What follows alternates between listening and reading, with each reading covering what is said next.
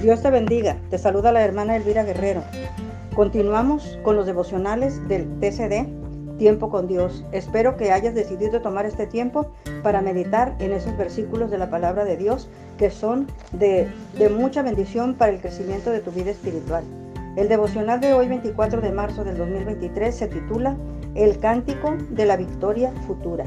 Y la palabra de Dios se encuentra en el primer libro de Samuel, 26, del 13 al 25. Y dice así. Entonces pasó David al lado opuesto y se puso en la cumbre del monte a lo lejos, habiendo gran distancia entre ellos. Y dio voces David al pueblo y a Abner, hijo de Ner, diciendo, ¿no respondes Abner? Entonces Abner respondió y dijo, ¿quién eres tú que gritas al rey? Y dijo David a Abner, ¿no eres tú un hombre ¿Y quién como tú en Israel? Porque pues no has guardado al rey tu Señor, porque uno del, del pueblo ha entrado a matar a tu Señor el rey. Esto que has hecho no está bien. Vive Jehová, que soy dignos de muerte, porque no habéis guardado a vuestro Señor, al ungido de Jehová. Mira pues ahora dónde está la lanza del rey y la vasija de agua que estaba en su cabecera. Y conociendo Saúl la voz de David, dijo, ¿no es esta tu voz, hijo mío David? Y David respondió, mi voz es rey, rey, rey, señor mío.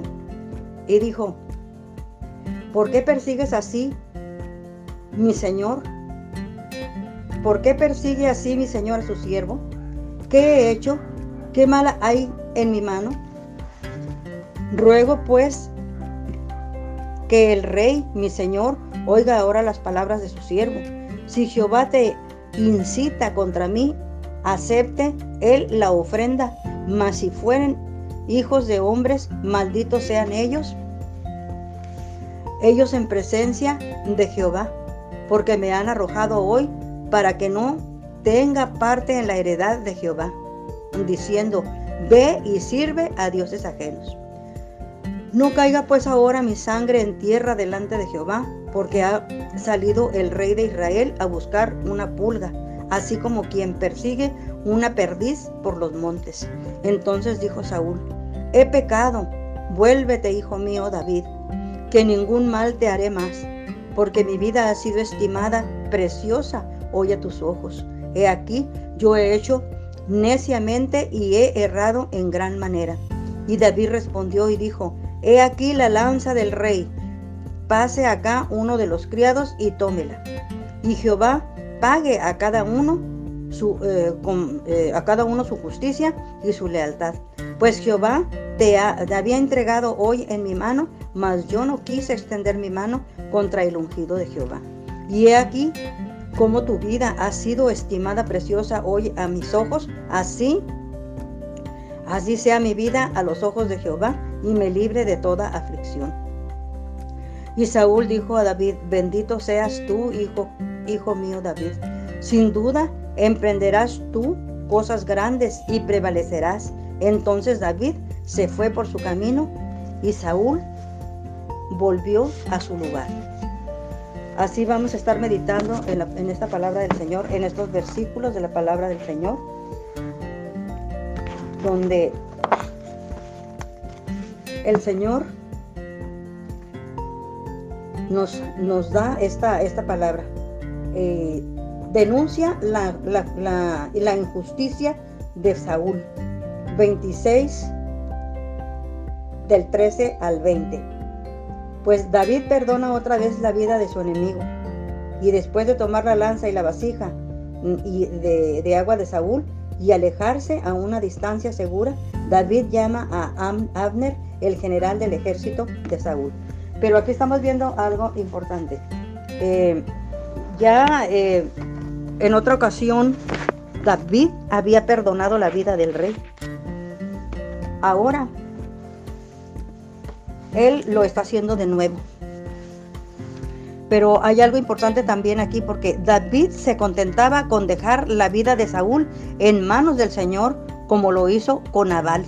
Acuérdense que Nabal eh, Dios fue el que hizo juicio este, con Nabal, ¿verdad? Porque lo, le quitó la vida por haber por haberse negado a ayudar a quienes anteriormente lo habían, lo habían ayudado. O sea, eh, hizo un mal contra un bien que le habían hecho. Ahora, la lanza y la vasija de agua bastarían para probar que David había estado lo suficientemente cerca de Saúl como para matarlo, mas sin embargo le volvió a perdonar la vida. Y todo esto es que ellos estaban profundamente dormidos. Este profundo sueño enviado de Jehová fue la intervención divina para enseñarle otra lección a Saúl sobre la lealtad de David. O sea, con esto todavía se Dios también le está comprobando una vez más que, David no quiere no lo quiere matar, no quiere levantar su mano contra él porque él es el rey y, y David lo mira como el ungido de Jehová. Ahora pues, también nosotros vemos aquí que la frase en la cumbre del monte a lo lejos significa que David estaba a una distancia prudencial de Saúl, o sea, estaba lejos, ¿verdad? Más o menos, pero con suficiente acústica para poder llamarlo, porque escucharon muy bien, ¿verdad? La, voz de, David cuando estaba llamando a, a Abner. Entonces, cuando David le dice, uno del pueblo ha entrado a matar a tu señor, Podría referirse también a Abisaí, porque acuérdense que Abisaí también lo quería, eh, lo, que, lo quería matar, quería matar a Saúl. Entonces, y, o también, hipotéticamente se podría decir que el propio, que se refería también al propio David, que podría haberlo matado. Mas sin embargo, pues sabemos que David no lo hizo. Ahora aquí, vemos nosotros también, que dice, dice aquí en el, en el párrafo, dice que David ha escogido, pero antes dice, David le pregunta a Saúl si es la voluntad del, hombre o de Dios perseguirlo. Dios ha escogido a Israel para, para salvación a otras naciones. Por tanto, Echar a David de Israel equivale a echarlo de la presencia de Dios para que vaya tras dioses ajenos. Así es. En el, en el pasado sostuvo su inocencia, pero ahora critica con dureza a Saúl diciendo que el asesinato es un, es un pecado. Eso es lo que David está, está diciéndole a, pues a Saúl porque David lo habría podido este, matar, mas sin embargo, no, no lo hizo. Muy bien, ahora Saúl reconoce su error. Saúl admite, esto lo vemos en, los versículos del 21 al 25, Saúl admite haber pecado. Ya no dice, más justo eres tú que yo, sino he pecado, reconociendo su pecado y necedad. Después de volver la lanza y la vasija de agua, David explica las causas por las que no ha matado a Saúl. Él cree que Dios paga a cada uno según su justicia y su lealtad, y recordará este hecho como una buena obra y le dará su recompensa. O sea, ¿quién le va a dar la recompensa a David? Solamente Dios, ¿verdad? Por haber por no haber tocado al rey. Así como ha estimado la vida de Saúl, desea que, que así sea su vida a los ojos de Dios. Ese es el deseo de David. La fe de David alcanza mayor madurez gracias a su relación con Saúl y con Nabal. Aquí con ellos él ha tenido una experiencia este, pues, muy grande, ha crecido, eh, ha madurado, ¿verdad? Porque él ha entendido que es Dios el que va a tomar el, a hacer el juicio entre ellos, que no es hacer el juicio cada uno por su propia mano como pensaba hacerlo Saúl con un inocente, porque David era inocente. David no ha hecho nada que merezca la muerte y menos que, que Saúl sea el que lo quiera, el que lo quiera matar, porque Saúl ha sido cortado por Dios ha sido quitado por Dios. Dios ya de, hace tiempo que lo desechó del reinado, pero él está obstinado en, en ese reinado como rey, él está como obstinado de que él quiere seguir siendo el rey sin reconocer, haciéndose el de la vista gorda porque porque porque él sabe muy bien que que Dios ya escogió otro rey y ese rey es David. Entonces, Dios dará a conocer claramente que él pagará el bien con el bien y el mal con el mal. El mal. Muy bien. Ahora, nosotros podemos también aquí ver. David tenía solo dos explicaciones para comprender el deseo de Saúl de matarlo. Jehová o el pueblo. Si era Jehová, David quería que Saúl le permitiera hacer una ofrenda para restaurar la relación rota entre él, Dios y el rey. Pero si eran hijos de hombres quienes lo acusaban, David los maldecía porque sus calumnias lo alejaban de la heredad de Jehová, tratándolo como si fuera como si no fuera un israelita. Ahora también nosotros vemos aquí en el versículo 20 que le dice, dice David, eh, que David se compara con una pulga o con una perdiz, para insinuar que el al perseguirlo Saúl malgastaba recursos. Pues sí, estaba eh, malgastando recursos, estaba desgastando a su ejército, estaba también él eh, desgastando energías de todos por andar persiguiendo a alguien que no necesitaba que lo persiguiera, porque David le era un fiel vasallo, era un fiel, un fiel hijo y yerno. Aunque no lo quisiera ver así. Pero él siempre eh, vio a David como un enemigo. Ahora también en el versículo 21, Saúl parecía arrepentido, pero David tenía motivos para dudar de su sinceridad, dadas las acciones del rey en el pasado, porque también en el pasado ya había dicho que estaba arrepentido, que eh, siempre, le, siempre le, dio, eh, le manifestó, ¿verdad?, a, David que estaba arrepentido por lo que había hecho en contra de él, pero se daba la vuelta y otra vez volvía ese espíritu malo a, estar eh, en el corazón de, Saúl para, para ir otra vez a perseguir a David y quererlo matar. Entonces, sugerir también aquí Sugerir que uno de los criados de Saúl fuera a buscar la lanza del rey era una manera cortés de comunicarle que no tenía intención de volver, de volver con él. O sea, de no, de no, de ya no volver eh, David a pues a encontrarse con Saúl, ya dejarlo, ¿verdad? Porque David sabía que lo estaba persiguiendo, pero pues bien dejarle a Dios el juicio. Ahora también David invocó al Señor para que retribuyera a todos los involucrados conforme a lo que tenía en su corazón. David no pidió que Saúl valorara su vida, sino que fuera Dios quien la estimara, la estimara preciosa. Y por último, tenemos nosotros en el versículo 25, las palabras de Saúl parecen reconocer que Dios haría cosas grandes. Perdón, las palabras de Saúl parecen reconocer que Dios sí haría cosas grandes mediante su yerno. Aquí está reconociendo que es su yerno. Fue la última conversación entre Saúl y David. Después, de cada, después cada uno se fue por su camino. Muy bien.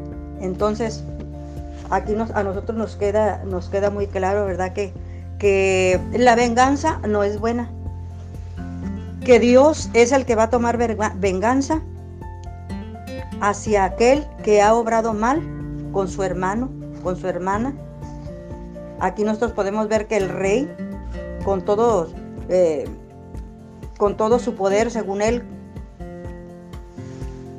porque antes Dios lo había empoderado, Dios le había dado este poder para hacer las cosas, porque lo habían, lo habían, lo, ungieron también a él, ¿verdad? También el, profeta, Dios también le dijo al profeta que, que ungiera a Saúl.